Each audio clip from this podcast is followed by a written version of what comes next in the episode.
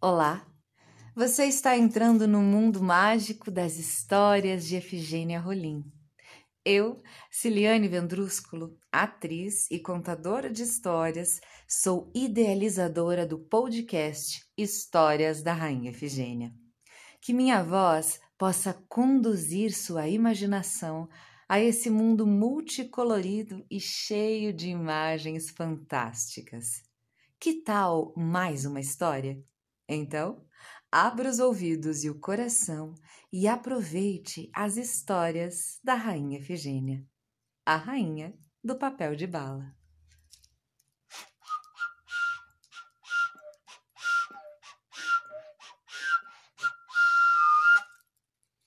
Ouvintes, hoje que tal?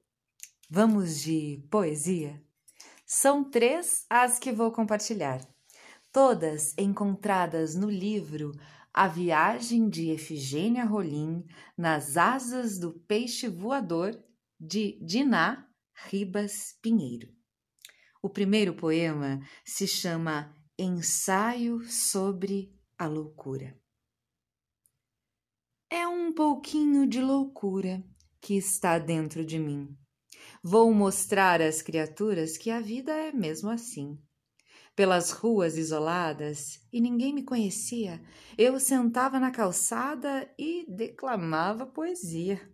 Eu não tenho muita cultura para seguir esse caminho, mas nas minhas aventuras eu sei que não estou sozinho. Eu não sei para onde vou, ninguém sabe de onde eu vim, mas se Deus me convidou, vou ficar até o fim. Nem tudo o que diz é verdade, mas pode ser verdade o que diz. A maior felicidade é saber ser feliz. Felicidade não é a voar alto, mas é ter onde pousar. O segundo poema de hoje se chama Madrinha. Com meu chapéu na cabeça é muito pouco até que o mundo reconheça quem são os loucos. Eu fiz a minha roupa com tanto capricho, me chamam de louca porque visto lixo?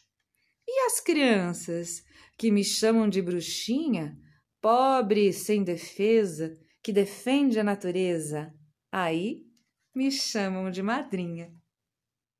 E por último, essa lindeza de poema que se chama caminho. Andei pela estrada, encontrei muita gente. Fiquei admirada. Todos eram diferentes. Uns olhavam para trás, outros só para frente. Uns estavam no escuro, em plena luz do dia, outros viam o futuro como se fosse magia. Ainda existe gente tão diferente que tem peito para segurar um coração, um torrão, que não tem jeito de quebrar. Senhor presidente, fique ciente, senhor prefeito, esse é o meu jeito de poder continuar.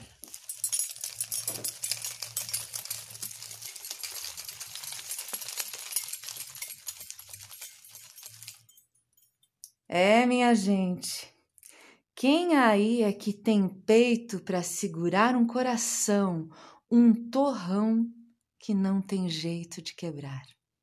Espero que tenham gostado das histórias e dos poemas. Um beijo grande e até o próximo episódio.